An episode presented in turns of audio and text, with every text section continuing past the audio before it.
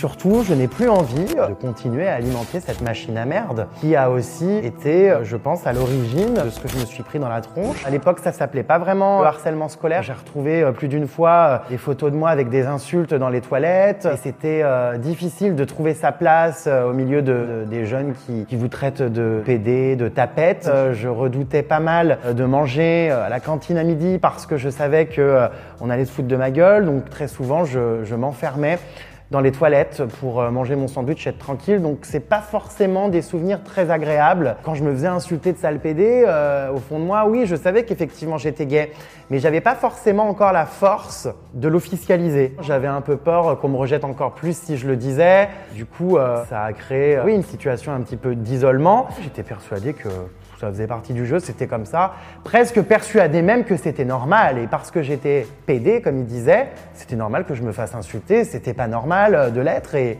et j'ai été une erreur de la nature, comme les gens le disaient.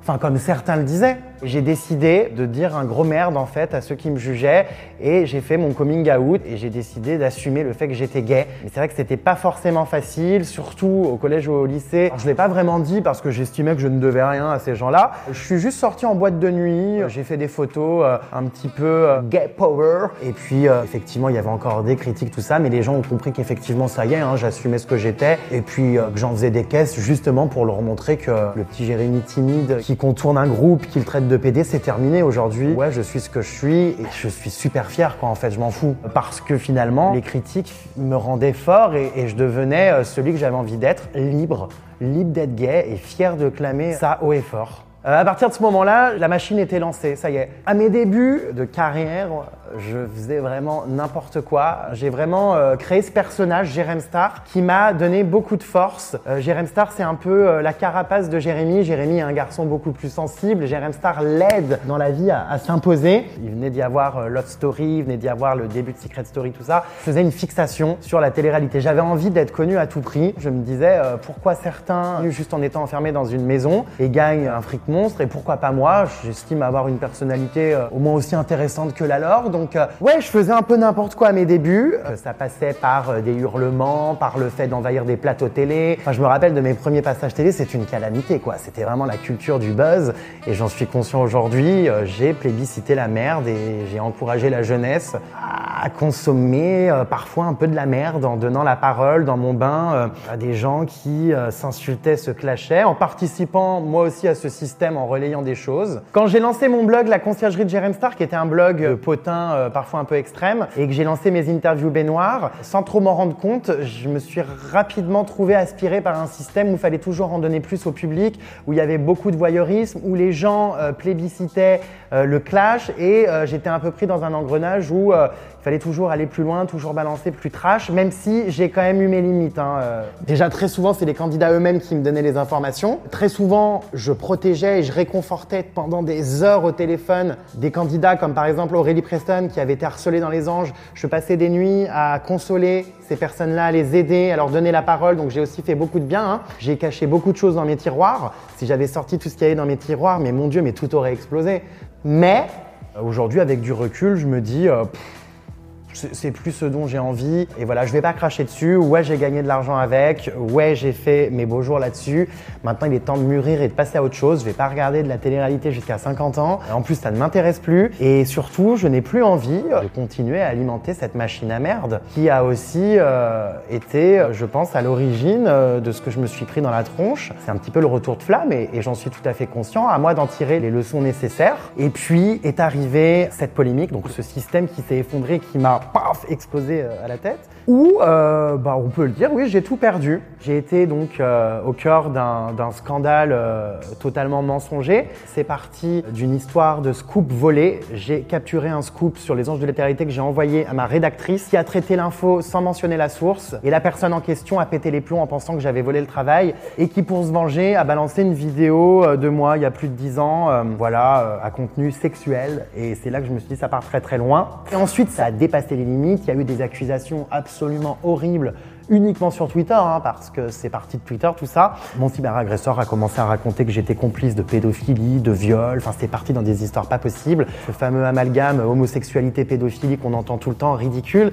Et ça a pris après des proportions pas possibles. Euh, Tout un tas de choses qui sont sorties du contexte ont circulé. On m'a reproché d'être euh, complice et de fournir des fans à moi euh, à un ami qui s'appelait à l'époque Babybel dans mes stories Snapchat, Pascal Cardona. Tout ça en fait c'était des affabulations. Et en fait, euh, ouais, ça fait mal, toutes ces conneries, euh, ça m'a complètement détruit. Et c'est parti très très loin, des médias ont repris. Il y a eu des fausses plaintes, enfin en tout cas moi j'ai été visé que par une seule fausse plainte d'un mec qui a affirmé que euh, le soir où il avait été violé, euh, j'étais présent et que j'étais complice. Sauf qu'en fait, euh, je jamais vu ce mec. Au moment des faits, j'étais en Thaïlande et j'ai les tampons sur mon passeport qui le prouvent. Ce jeune s'est rétracté en disant qu'il avait menti, que c'était un paparazzi qui lui avait demandé de me foutre ça sur le dos pour le vendre à un magazine. On a plus entendu pendant cette histoire le mot Jérém Stargate parce que c'était une astuce de la part des médias et de la part de mes cyberagresseurs pour que l'affaire fasse écho. Étant donné qu'on reprochait à quelqu'un de mon entourage d'utiliser mon nom pour draguer ou faire je ne sais quoi, ben, si on avait sorti le nom de cet ami-là, ça n'aurait parlé à personne dans les médias ou même sur,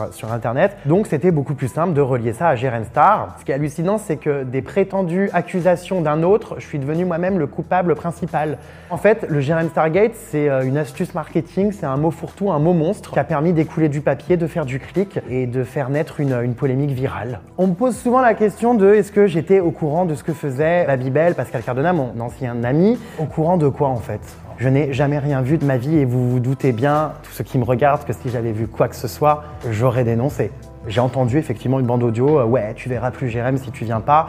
Ouais, mon nom a été utilisé, je pense, comme beaucoup de gens connus, avec un entourage parfois un peu profiteur, qui se sert euh, du nom d'une célébrité, par exemple, pour euh, parader voilà, ça je n'ai pas accepté. J'ai coupé les ponts aujourd'hui avec Babybel. Également pour d'autres raisons, il m'a fait du chantage euh, affectif en me menaçant si je ne redevenais pas son ami, bah voilà, de me pourrir. C'est d'ailleurs ce qu'il a fait en faisant une vidéo YouTube et en participant lui aussi à mon cyberharcèlement. L'amitié c'est bien beau, mais je suis pas prêt à trinquer publiquement pour tes conneries, pour des bandes audio salaces. Donc oui, j'ai coupé les ponts parce que ça suffit en fait au bout d'un moment. Hein, ma carrière a assez été ralentie par des conneries de mon entourage. Donc aujourd'hui, je me débarrasse de toutes les planches pourries. Un petit suite de mensonge du début à la fin.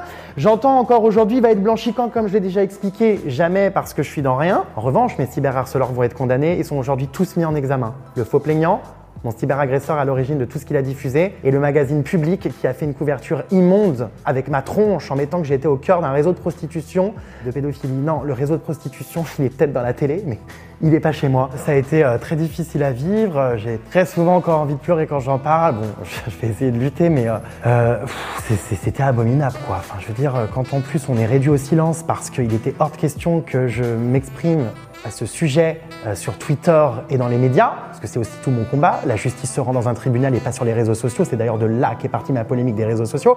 C'était horrible de pas pouvoir parler. Je restais dans le silence euh, parce que je gérais avec mon avocate, parce que je réservais euh, la primeur de mes déclarations à la justice. Et puis la justice est silente. La justice n'a jamais voulu me recevoir pour que je témoigne de ce que j'avais, pour le coup, pas vu puisqu'il n'y a rien eu. hein. Du coup, j'ai décidé de reprendre la parole. Mais en tout cas, pendant cette période, c'était horrible. Je pouvais pas parler. J'avais une équipe autour de moi, une directrice de la qui m'interdisait de communiquer parce que c'est vrai qu'à l'époque, premier clash, paf, je prenais mon snap, je démentais.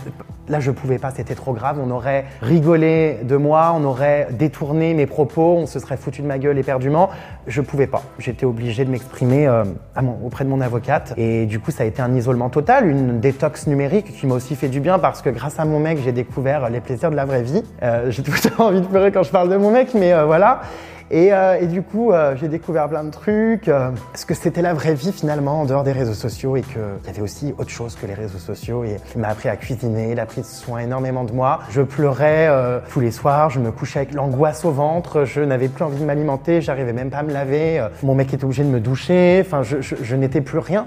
Je suis passé du Jérém Star tout foufou au petit vieux complètement écroulé parce que les accusations étaient horribles, parce que le fait que je dise rien, on pensait que justement j'étais coupable, mais si je disais quelque chose aussi, on allait se foutre, je savais plus quoi faire. Et euh, en plus, tout le monde me lâchait. Euh, C8 m'a absolument pas soutenu, on n'a pas pris une seule fois de mes nouvelles, à part le producteur et Thierry Ardisson, mais la chaîne C8 n'a pas appelé une seule fois pour savoir comment ça allait. On, s'est juste servi de moi comme euh, d'une- chair à, à buzz, hein, euh, viré, pas viré, va-t-il revenir, et il parle ailleurs, ici et ça. Hanouna m'a lynché.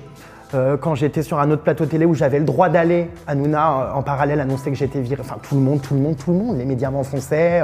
voilà. Et puis la vérité peinait à éclore. Et du coup c'était hyper dur.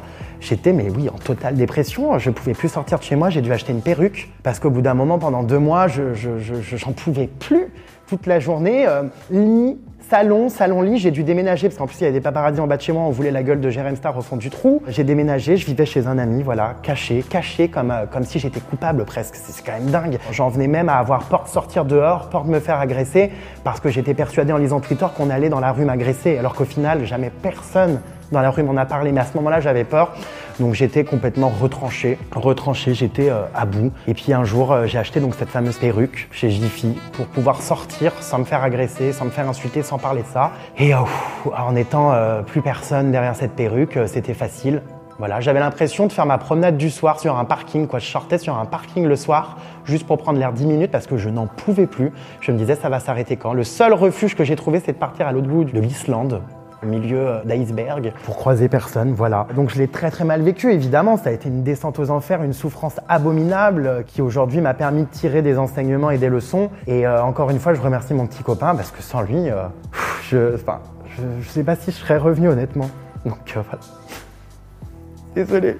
Si cette polémique m'était pas arrivée, je pense pas que j'aurais entrepris un virage aussi radical et je pense pas que j'aurais eu autant de recul sur ce que je faisais. Je pense que je serais encore resté un petit moment pas tout le temps parce que j'en avais déjà marre, mais je serais encore resté peut-être euh, un petit moment dans ce système et dans ce, comment dire, dans ce créneau. Ça m'a permis d'en tirer des enseignements et ça m'a permis de me rendre compte que dans mon combat aujourd'hui, je pouvais pas continuer à faire ce que je faisais avant et que euh, j'avais aussi une part de responsabilité que j'étais moi, la première victime.